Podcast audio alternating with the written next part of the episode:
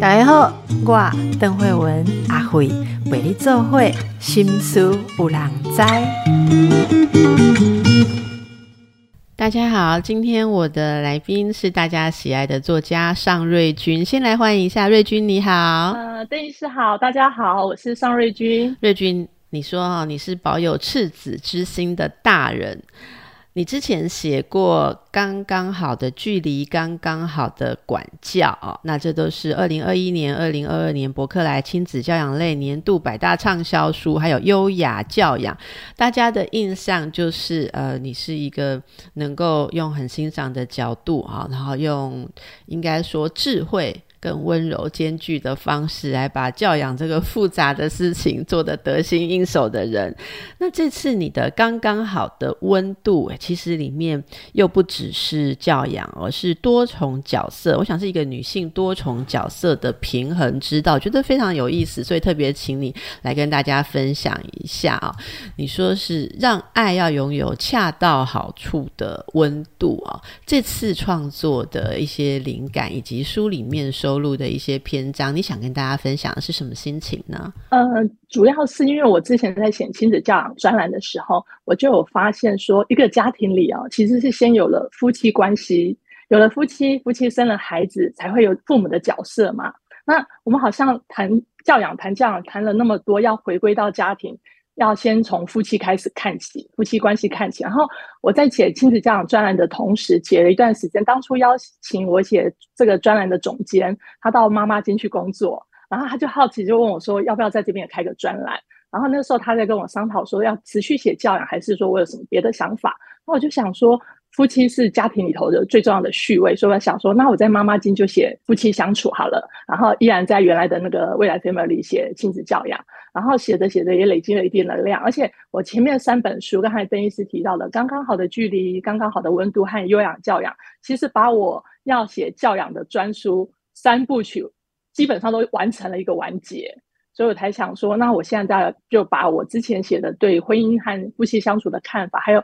女性在婚姻这个角色里头经历的二十年的磨练、磨磨练，来跟大家分享看看。对，这是我当初写这本书的起心动念。那这个这个书里面其实有一个第一个，我们就从第一个来说啊，呃，有了婚姻还会有爱情吗？哇，就是大在问哦，你。破题第一章就给大家放了这个标题，这是人妻篇，然后第二章是人母篇，第三章还是还有人媳篇哦，媳妇啦啊，在第四章是自我篇哦。我们来看看，就是你觉得婚姻中怎么去期待或是保有爱情呢？人妻篇哦，婚姻里需要什么样的幸福？你的经历是什么？嗯，因为我我我我有时候想一想，我算是非典型的女孩子啊，因为我跟我先生是初恋十年结婚，对方我们是对方的彼此的初恋，然后结婚又二十年了，所以我们纠结在一起的人生已经超过三十年了。哇，为什么在婚姻头还可以保有恋爱的感觉？我觉得就是，嗯，你在婚前有很多共感时刻，比方说邓医师想想看约会的时刻啊，然后呃，当初是怎么样去制造在一起的惊喜啊，或是说我们怎么样制造一起我们在生活的共感，我们一起讨论电影啊，或是我们一起去哪里看逛书店，去哪里旅行的那些经验，都是婚前的共感经验。可是，在结婚后，常常因为第三者的加入，这个第三者就是孩子。孩子生出来之后，我们的母性被激发了。其实我们很难去顾虑到配偶或伴侣，这是一定的，因为孩子需要你嘛。他在他在刚出生，哎，在怀孕的时候，他那十个月需要你的子宫；你出生后，他需要你的奶水，然后他需要你的照顾，他需要跟你养成很好的依附关系，他才可以安安心心在这个地球上发展他自己的关系。在这段时间，我们对配偶的照顾是相对少的。不管你再厉害，你一定会对他有点疏于照顾。可是爱情婚姻其实就像是一个种子，它埋在土里，它还是需要浇水、需要阳光。你需要照顾它，它才会长得茁壮。那婚姻也是啊，不是说我们结了婚，我们从此过了幸福快乐的生活。童话都告诉我们前段而已，其实后段都是要你自己去写的，所以它不需要写，那是每一对夫妻去写、去经营的地方。那我们怎么去维持婚姻里的爱情？我觉得就是要持续做一些，呃。婚前觉得很幸福，婚后看起来觉得啊，那好幼稚，好肤浅。像我们夫妻之间有一些行为，我们儿子前几年在青春期的时候看到讲，宝宝你们好幼稚哦。那是因为他们还不懂这种这种幼稚的浪漫是一种很需要的那个共感时刻啊，撒撒娇啊，或是说调侃一下对方，或是说跟对方斗嘴啊，他们会觉得大人怎么那么幼稚？可是我们好快乐。那这个就是在继续经营共感时刻。那我可以分享一下，就像我跟我先生，我们平常就常常喜欢聊天说话，然后在疫情这几年，我们维持每天晚上出去健走。大概四十分钟到一个小时，这一个小时是我们彼此精心陪伴对方的时间。在这段时间，也许我们可以默默无语，就陪着对方走，不管风吹雨打、台风来，我们都去哦。然后只有打 A D 发烧那两天没有去，然后或是突然有什么状况取消，不然我们真的全年无休，都都有去散步。即便这前几天陪着孩子连三天的去考二阶考试，我们晚上还是会去散步，然后就聊彼此啊，或是聊工作，或是聊我们的想法，或是聊孩子，什么都可以聊。我觉得这是一个很棒的陪伴时刻，就不会怕说有些有些夫妻年纪呃结婚时间久了哈，会看到对方相对两无言。如果这是一种很有默契的境界，很棒。可是如果是不知道要说什么，那就是很冷的关系。对，那我我们是有持续在呃在我们的情感上流动，就是分享我们的生活和我们的感受。然后我们甚至规划说，呃，两个小孩越来越大，都念大学离家后，我们可能就。自己去旅行就不会说一家四口都一都绑着一家四口一起出去。我觉得这些东西就是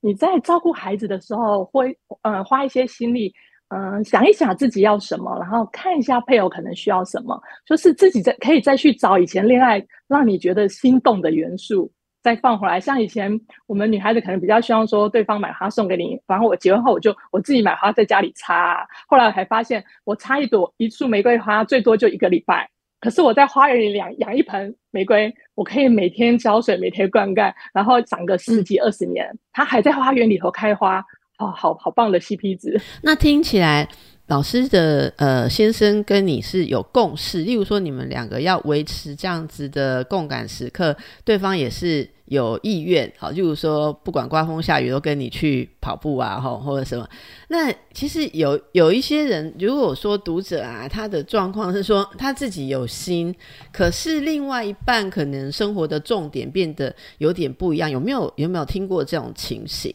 就是。一方想要维持，可是要怎么样让另外一方也也同意这个共感时刻的重要？怎么去维持？因为如果没有这个的话，可能很容易单一方就开始慢慢觉得失望，或两边就疏远。你周遭有听过这样子的故事，或是读者有没有给你留言说：“哇，好棒哦，你们两个都愿意，可是我就拉不动我另外一半。”有没有这种情形？呃，一一般来说，就是说我们没有强迫说对方一定要去做我喜欢做的事。而是说，对方喜欢做的事，也许我可以试试看去融入他。我们这边要特别要跟大家分享的是，说结婚不是两个要绑在一起，而是结婚我们可以在一起有共同的时间。可是我们分开的时候，我们也可以把自己做得很好。那如果我们分开的时候可以把自己做的时候，我们在一起，也许我们没有特别去做什么时间，我们只是聊聊天、说说话，我们都可以知道我们在分开这段时间我们做了什么。比方说。大部分时间都是工作嘛，那我会跟先生讲我工作的状态，然后我要去演讲的时候，因为他会如果是在假日的时候，他会开车送我去，然后我会跟他讲说跟呃跟读者的互动啊，或者说在书籍里头那个读者跟我留言的互动。那像朋友来说，这几年我观察到一个比较特别的情形，就是网络连接开始，嗯，就社群开始发达之后，很多人就出现前女友前男友的状况。那我们这些妈妈圈们会聊。他们会想说，呃，平常哦都没有阻止先生往外面跑去参加什么活动。可是有些人，他如果他先生在那个团体头有前女友会去，就会心里就会哎呦哎呦，就想说，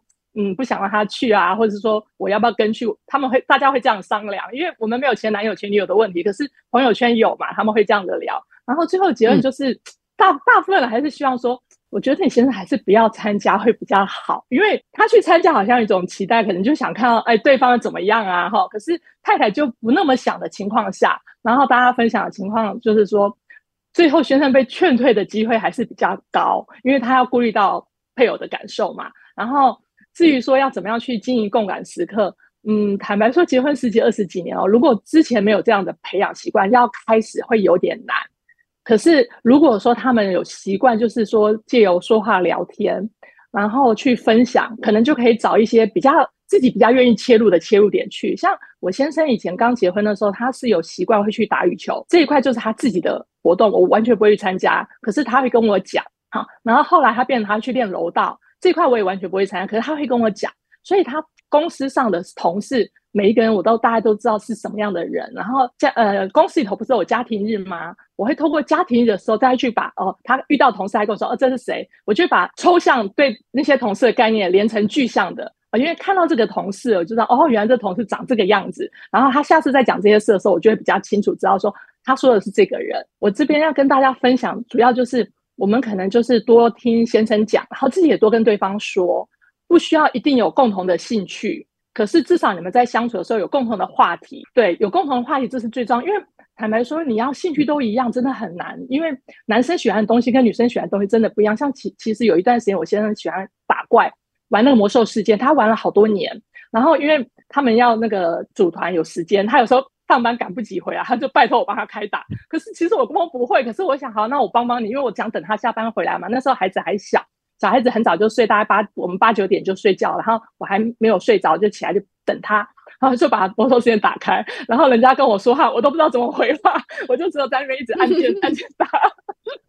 然后那也是一个蛮美好的回忆。虽然我对玩游戏一点都不喜欢，可是我愿意嘛。然后就像其实我去演讲，他也觉得说啊，我要陪你花甚至半天一天的时间跑来跑去，我就说你就当做我们去约会啊，当做小旅行嘛，我带你去认识不同的台湾不同的城镇。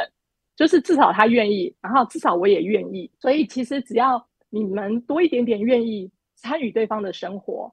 不一定要跟他有一样的嗜好，可是有共同的话题，我觉得这样就可以维持共感时刻。是说到话题哦，我也很想呃，请你来分享，这里面有一篇就是说，呃，一沟通就吵架。问号，好，改善关系的对话练习。你知道很多人哦是逃避共感时刻，因为很多人逃避就是说最好不要讲话，一讲话我们关系就会变差哦。那你是怎么样摸索到这个对话练习哦？因为你这里有很多很棒的原理，例如说重话要轻说。对不对？急话要慢说，狠话不要说，抱怨的话换方式说，甜言蜜语随时说，感谢关心的话天天说，事情很多面向挑正向的说。哦，我觉得你这几个真是太棒，可以跟我们分享一下你怎么悟出这些心法的。嗯，我我觉得可能是因为我在长子四个月后，我就回家当全职的家庭主妇哦。坦白说，因为在我之前，我姐姐我姐姐大我三岁，可是她比我早结婚，她在二十出头就结婚，我是三。三十出头才结婚，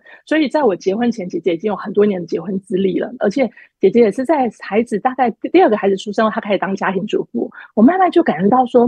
家庭主妇在家有矮人一截的感觉。那等我四个月。孩子四个月，我也回家当家庭主妇的时候，一开始我也会有感觉，觉得自己没有赚钱嘛，你就觉得你好像没有没有赚钱，呃，你在家里是不是要比较嗯认笨一点啊？因为你好像贡献度有有有差。可是慢慢我觉得这样好像不太对。我虽然在家庭的那个经济上没有贡献度，可是我花了我全身的心力去维持住这个家，照顾我们的孩子。我慢慢就会去想说，我们在对话方式要怎么样让自己的地位不要这么卑微。然后像。先生有时候回来，可能带着情绪回来，然后看到呃家庭主妇的太太，一开始前几年可能很忙，他可能比较可以体谅。可是到后来孩子都进入学校就读的时候，其实生活是相对比较宽裕的，余有比较有余裕的。他可能回来就会挑剔。那在这种挑剔的情况下，你可能要想一下，他是针对你挑剔这件事情，还是说其实他是带着情绪回家？所以就归纳出了第一个说的重话要轻说。比方说他有孩子挑剔你说啊菜怎么咸呢？孩子怎么功课没有顾好什么？你感受到他一回来就是在攻击的情况下，其实这是有点，这是一个很大的问号啦。因为他为什么一进来就要攻击你？我后来在书上有看到有人提到说，有些先生要下班回家前，他要先在他车子上冷静一下，转换一下情绪，尽量不要把工作上情绪带回家。可是这样子其实也不容易，这就是重话要轻说，然后急话要慢慢慢慢说。因为我们夫妻相处真的有问题的状况，其实真的不多。我觉得很多的问题都是出现在孩子。比方说，我们要帮助孩子什么事，然后可能需要配偶的帮忙的时候，因为妈妈比较了解孩子的状况，那你今天不方便的时候，你可能就会请求配偶帮忙嘛。那可是，在请求过程中，我以前会比较用命令的方式去命令先生去做，每次去命令他，去做他可能就会摆着一张扑克脸，觉得啊要叫我做什么什么。后来我觉得奇怪了，明明是我们俩一起生孩子，为什么每次我叫你去做事的时候，你都那么不开心？我才想，是不是我自己方法不对？我不要用命令方法，我就用撒娇的方法拜托他。其实我结婚前我也不会撒娇，是结婚后我才发现撒娇会让生活从苦瓜变巧克力。你开始用撒娇比较示弱一点的方式，因为他已经跟我是要一辈子生活的人，我在他面前也不需要再过多的包装，或是说我我要变得很强势或是很能干，其实不需要。我只要在他面前可以展示自己各个面向，脆弱的、难过的或是什么样的，就是坦诚的坦诚你需要的需求跟他说。所以极化就那个慢慢说，然后不要用命令的方式，用呃拜托他的方式，只要把这件事情做好了，我自己心里也不觉得委屈，我觉得这就是 OK 的。然后狠话千万不要说，我书上会写到一个例子哦，因为等一下我们我们等一下再回来说这个狠话不要说的例子。然后狠话你说下去，你真的后面会收拾不了。说一句狠话，常常后面会有很多很多的呃后续啊。那到底这个瑞军有什么样的经历？我们等一下休息之后回来听。好，为什么狠话不要说？你有发生什么事情吗，瑞君？呃，因为之前呢，就是有时候吵架的时候，难免会说，我我我不会用离婚的两个字，可是我们可能就会说啊，那那那不然就分开好了。因为坦白讲，恋爱十年了哈，也很了解对方的美美嘎嘎，知道他痛点在哪里。然后每次这样说的时候，我先生就。彪彪啊，去做他该做的事，然后我的惯性就没有改变嘛。然后有一年我们一家四口去土耳其旅游的时候，然后那一天导游说今天的饭店很棒，有很棒的温水游泳池，我们家弟弟就很高兴想去游泳啊。因为哥哥会游泳，弟弟还没有学学游泳，他他还不会游泳，他就希望我带他去。可是我们那天要隔天要回那个台湾了，要收拾行李，我一个人在收四个人行李，我就先请先生带他去。先生一开始说不愿意，他不要。他们就去很生气，我一个人在收四个人东西，在忙，明明就闲闲没事干，说为什么不要去？我就说，不然这样子我们回去签字好了。我就这样子这句话抛出去了哈，然后他突然冷冷回我两个字说，好啊，哇，他说好啊，说我其实有点愣住了，因为以前抛出类似的话，他就是表不要去做那些事哈，然后想啊，算了，我其实没有心要跟他吵架，我只是这个惯性发生，而且这次这个时候，其实我已经学了很多心理学的东西。那个知道觉察，我知道自己的念头起来，可是我的行为不对。然后我也不知道，我也不是真心想跟他吵架，我是希望他带孩子去游泳嘛，对不对？啊，我就自己静下心来，静下去啊，继续收拾我的行李。然后我先生看没戏唱啊，一个巴掌拍不响，他说好啦，我就不我就不接球了嘛。他就想，嗯，好吧，那他他的慈父的脸就出来了，就跟儿子讲，因为旁边的时候弟弟已经在哭了，然后。大儿子就慌张，然后媳妇无那老婆无奈嘛，他一个人是嫌隐隐某待急的情况下，他就跟儿子讲说：“好了好了，你们去换泳裤，爸爸带你去游泳。”你看慈父就出来了，我自己先退位，然后他慈父角色出来后，好，他们三个人就去。那我在那边继续生气吗？没有，我也没那么笨啊，我干嘛要生气呢？我就继续收拾行李，想说啊，难得他们去游泳，我赶快收完后，我带上我的相机去游泳池畔帮他们照相。然后去照相的时候，他刚当然看到我就知道我我我我跟他示好了嘛，因为你夫妻相处那么久，对方示弱的时候，你一定知道在他在示好的情况下，然后就一家和乐，然后在游泳池畔又既有水的温热，让我们感情又跟以前一样。这就是狠话能不说，千万不要说。还好我们当天就没事了。可是有些夫妻可能这种话说出去，就像邓医师讲的，你不知道花多少时间去收拾他，所以能不说就不要说。那至于甜言蜜语，常常说，比方说。有些人觉得说我爱你很肉麻，像我们到现在即即便结婚二十年，我们先生出门前我们还是会拥抱或吻别，然后跟他说，呃，希望他今天一切顺利。他回到家的时候，我都会说欢迎他回家。可是有些人可能不习惯嘛，哈，尤其是好多年没做这样的事的时候，那要怎么办呢？其实很简单，如果你说啊我爱你啊，我想你，或是甜言蜜语的话说不出来，觉得太肉麻，没关系，你只要习惯跟对方说请谢谢，我觉得这个很重要，因为。夫妻会产生问题哦，很多就是因为太把对方的付出太理所当然化，然后忘了跟对方道谢，忘了跟对方道谢，时间久，大家对方可能自己就会觉得说，好像我做什么都是应该的。可是今天我帮你做了什么时候，你跟我讲哦谢谢，或是像我们这几天陪着孩子去考试，孩子会跟我们说谢谢的时候，我会跟先生说谢谢他开车带着我们这样子，心里就会觉得比较舒服。虽然谢谢只是一句很简单的话，可是你会觉得对方有收到你付出的心意。这个就是甜言蜜语那种感觉，所以感谢的话要常常说，因为说话是拉近人与人之间最便捷的一个方式啊。我们每天都在说话，说好多的话，所以我觉得说话这个地方可能真的要在话说出去前静下来想一下，我说这句话的目的到底是要把对方拉近，还是要把他推得更远？如果你今天去要伤害他，推得更远，你就试试看吧，没有关系，因为后果你可以承担嘛。你如果不能承担，你还是得去收拾。我们有时候还是会朝对方的痛点打啦。我相信邓医师可能偶尔也会这样子，因为有时候你就不爽嘛，就找对方突然打一下，哦好，打一下就收手，这就是夫妻之间的情趣啊。因为有一个人可以这样子跟你相处，可以看到你的光鲜亮丽，也可以接住你的垂头丧气，这就是很好的伴侣关系。嗯，真的，所以感觉到这个每一个如果关系好的夫妻，其实都是有在用心哦，不是说放着有人就天生就好，都是而且这个让哦，而且也是两个人有目标的，是想要让自己好好的经营哦，那这个这真的非常的重要。那我们接下来再来问一个很很特别的事情哦。人媳篇啊，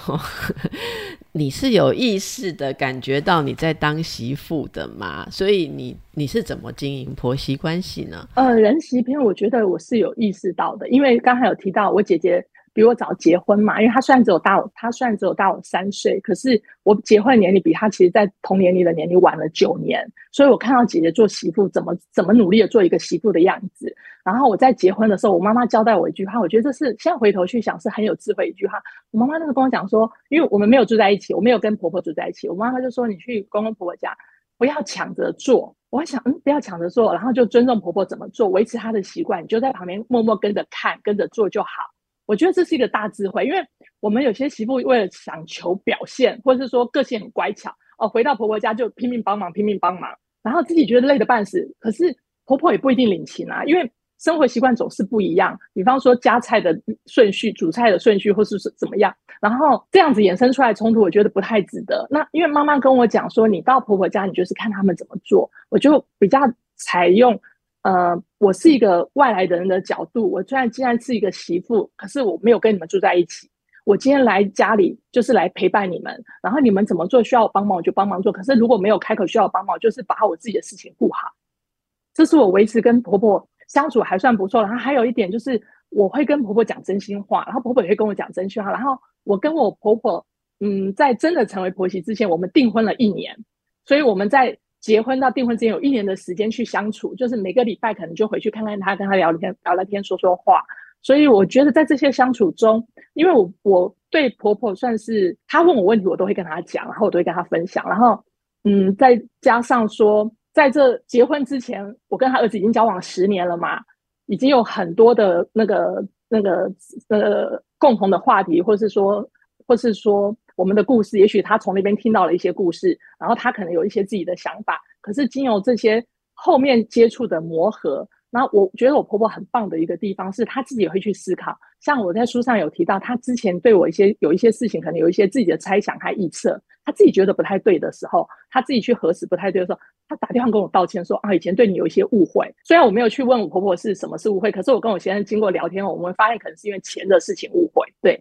我觉得就是在。这样的过程中，他我们平常怎么接触，然后我们事后在这些接触的时候，我会去回想说哪些状况可能我们可以做一些更好的修正，让我们的关系变得更好一点。最大的原因是因为毕竟我们不用朝夕相处，我们不用天天大眼瞪小眼，然后我们大概就是一个礼拜看一次面，比较可以保持一些比较可以互相欣赏的美感的距离。然后还有一点就是，有没有我知道我是嗯嗯，我知道我是媳妇，我站在很尊重婆婆的立场，尊重她是一个长辈的立场去对待她。然后，因为我尊重她，婆婆慢慢的也对我变得更尊重，不光是把我当成一个媳妇，或是说，呃，就是就是小辈这样子，她会跟我商量很多事情，尊重，互相尊重。嗯，可可以再多说一下这个尊重具体上，很多人都觉得自己很尊重啊，可是对方没有觉得被尊重。你你所谓的尊重是你们会互相做什么？呃，就像我刚才我刚才我刚才提到的说，比方说我妈妈跟我讲，去婆婆家就是不要干涉他们的原来的生活样貌。我会尊重她怎么做哦，然后，然后像呃，有一次我讲故事，好，我书上有提到一个故事。有一次我回去公公婆家，我们都六日礼拜六晚礼拜六回去嘛，然后住一晚，然后礼拜天晚上回来。然后那天也是礼拜天回来后，隔天礼拜一，我婆婆突然打电话跟我说：“哦，我昨天没有买到比较好的鸡腿，我今天去市场买到比较好的鸡腿，我炖了一锅鸡汤送去给你。”我一听吓一跳。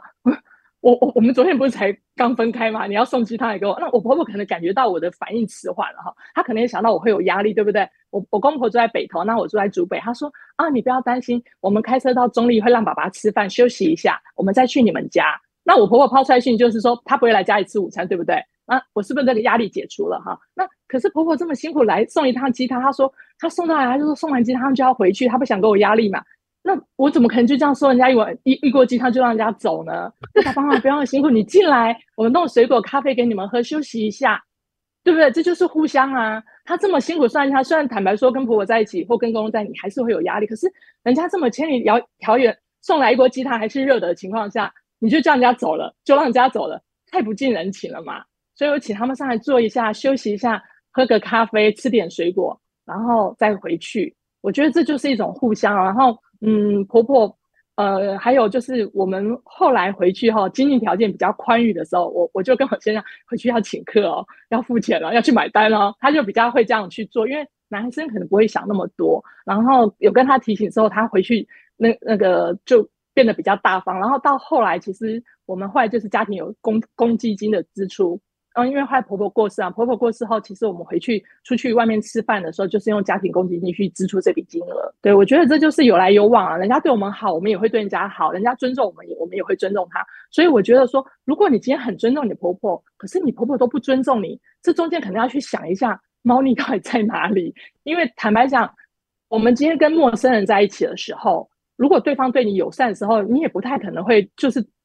对他一起倒情绪热色嘛。如果说今天是一个跟你不那么相关的人，他突然对你到情绪的时候，你最好的方式就是先避开他嘛。那今天即便是跟你很熟悉的人，或是说你们在关系上是有关系，比方说像姻亲这种关系，那你就看这个关系你要不要去维持它，你要不要接受他的乐色？你如果不要接受他的乐色，那你要不要接受他的好？你接受他的好时候，你要不要回报你的好给他？这就是很互相的，嗯嗯，所以这可以给大家参考。那在这些过程当中。有没有什么是先生的角色？因为人家常说婆媳关系，先生扮演的一个那个儿子扮演的一些角色。你觉得先生有帮忙你有好的婆媳关系吗？你先生他有没有做对了什么？给大家参考。我举例来说好了，因为我我觉得我自己的个性是比较报喜不报忧的哈，我不太会跟婆婆讲说家里的状况，可是我会跟她讲好的事情。然后像我们刚结婚那结婚那那一年，然后隔年呃隔年我生了。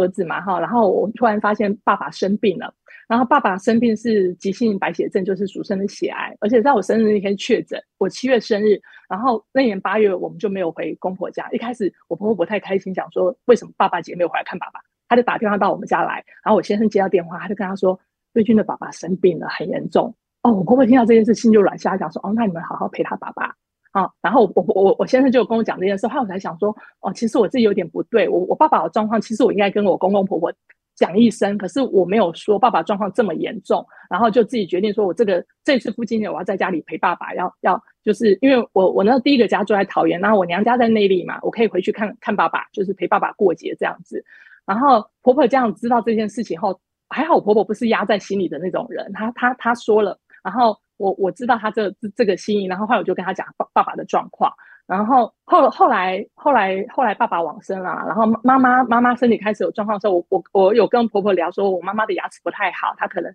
要换牙周什么，可是她又不太想换，觉得全部换掉花很多钱。然后我婆婆有一天就打电话跟我先生讲说，啊，你跟日军讲一声啊，妈妈牙齿不好，一定要去处理啦。他们兄弟姐妹那么多，大家出一点钱就可以把这个钱付完啦，对不对？你跟他讲一声。然后他跟我，我我现在就跟我这样讲，我就想想，也对我们家兄弟姐妹这么多，虽然妈妈弄牙齿可能是蛮大的一笔钱，可是大家出一点钱，是不是就可以把这件事 cover 过去？后来我们姐妹就兄弟姐妹真的就把这件事 cover 过去，妈妈就整口牙齿都换掉了。然后也后来也慢慢让我们养成了一个习惯，就是在长辈有状况前，我们就先储蓄了公购计金。所以我在我书上有提到说，我们后来兄弟姐妹在妈妈有状况的时候，就大家每个月定期存一笔钱到一个公积金的账户。后来支引我妈妈，后来在往生前那前几年住在呃长照中，呃这类似长照中的护理之家，因为那个一个月需要花费四个四万多块钱，其实对哪一个家庭来说，如果要全部去 cover 这个钱，都是一个很大的压力。可是因为我们有五个兄弟姐妹去支付，而且提早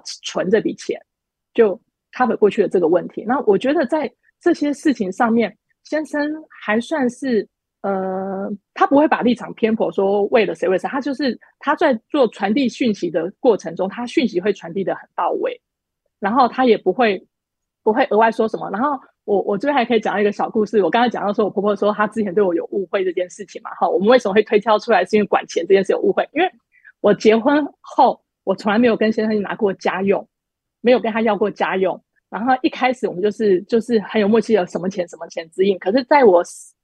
儿子四个月之后我就回家当家庭主妇，我是不是就没有收入了？我也没跟他拿家用，可是我只是想说，我需要钱的时候我再跟他要。然后比较辛苦的就是小朋友开始念书的时候。读幼儿园有有要交月费嘛？哈，有时候说啊是要交月费，我先生看，他说你跟老师说我们家没有钱，我就说我不要说，你自己去说，然后就这样子开开玩笑这样子。然后可是，一开始我先我先我我我婆婆是对钱很没有安全感，她不觉得我们怎么可以这样过日子？瑞君都没有拿钱，怎么可能？哈，他跟我先问过好多次，说你真的没有把钱交给瑞君？他说真的没有。他说可是那我为什么看到有一次你跟他要钱？哦。问题就出在这边。他有一次看到我先生跟我问我身上有没有钱的时候，他可能心里想说：“哇塞，我儿子赚钱这么辛苦，还要跟你要。”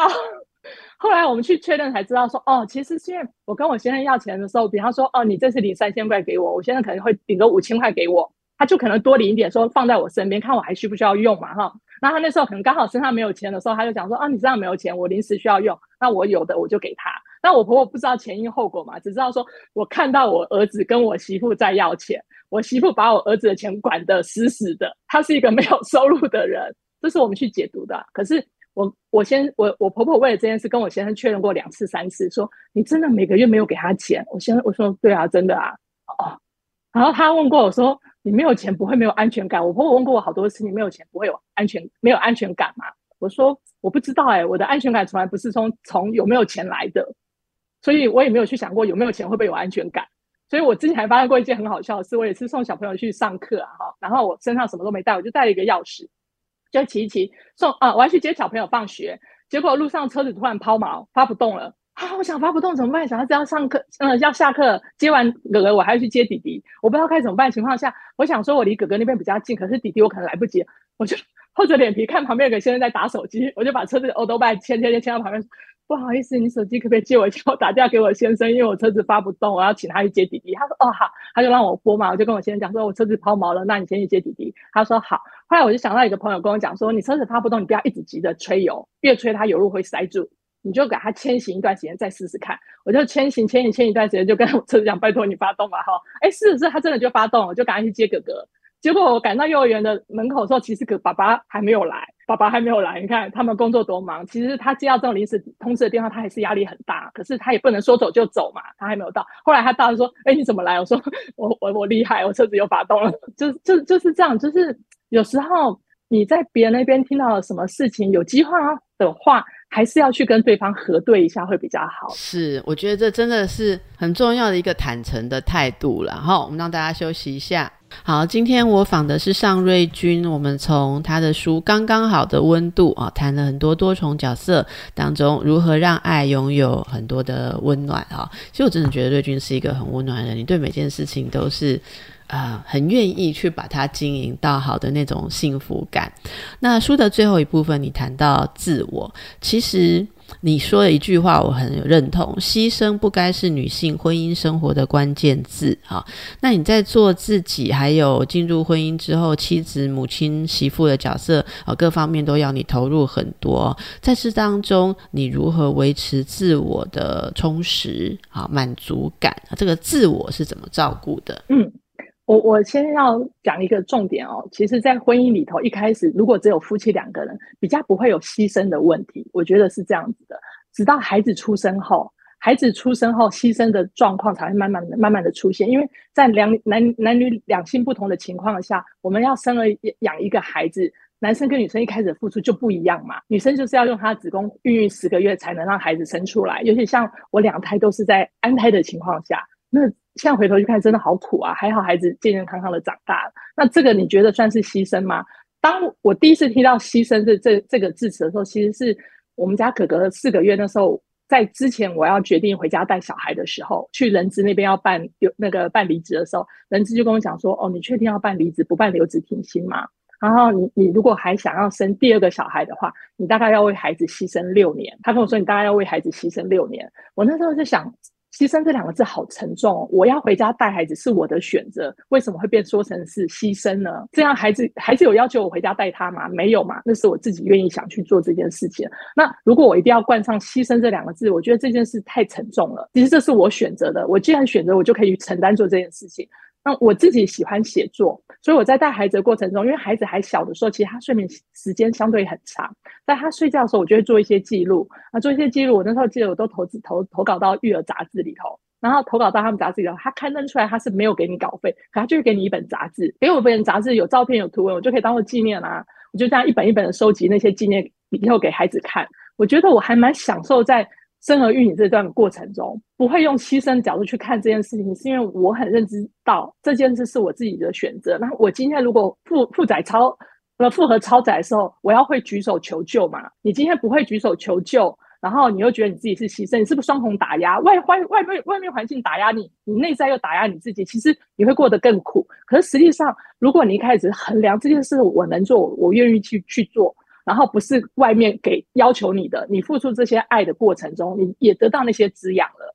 这就不会是牺牲。那我刚才有提到说，像我喜欢写作，我持续做这件事，我就要鼓励一些可能刚进入婚姻的太太，或者说刚成为妈妈的妈妈，刚成为新手妈妈的这些妈妈们，如果你今天选择要回家带孩子这件事情，你不要觉得说你变成米虫，要沦为看先生的角色、脸色的角色，因为。我们每一个女孩在进入婚姻前都是受过高等教育，几乎现在都受过高等教育，然后再加上说我们都有工作过，有经济能力。我们选择进入婚姻，选择成为家庭主妇，不是失能啊，只是我们选择目前做这件事情。很多人可能两三年后孩子长大后，就孩子大一点进入学校后，他就继续投入职场工作啦。那为什么当家庭主妇变成米虫呢？我们只是阶段性的考量嘛。你如果想好这是阶段性考量，你就比较不会觉得说你在家里的位阶是矮先生一阶的，因为我们只是两个人合力想把这个家经营的更好。我们用什么方式让这个家更好？这是我要跟大家强调的。所以，其实，在这种状况下，你就比较不会去用牺牲这个角度去看这你在婚姻的付出。而且，如果说你用牺牲角度去看你在婚姻中的付出，我觉得这对孩子来说是很大的压力。像我们家哥哥现在，他们就比较不会觉得说，哦，妈妈，你为我在家里牺牲了十几年。他们小时候，小时候孩子希望回到家是有妈妈在的。可是等孩子大概到青春期的时候，会希望妈妈是有名片的。那你在妈妈在家的时候，跟你后来有名片，这中间的落差你要怎么去衔接？你就要在你在家里这段时间，持续跟社会保持互动和连接，多看、多听、多想、多分析，还有多记录，多记录下来，你才有可以分享嘛。不管你用什么方式记录，比方说像我用文字记录，可能有人用影片记录，有人用做糕点记录，用做他的菜色记录。你各式各样生活中的所有小细节，你有兴趣的地方，你把它记录下来，分享出去，这也许以后就变成你重新回到职场的一个契机。以我自己来说，我的脉络就是这样子。我当初持续的分享和记录，后来有脸书，脸书上我们那个数位总监发现我，就请我写专栏嘛。后来就有人找我演讲，后来就出书，一路到现在被大家叫做瑞军老师。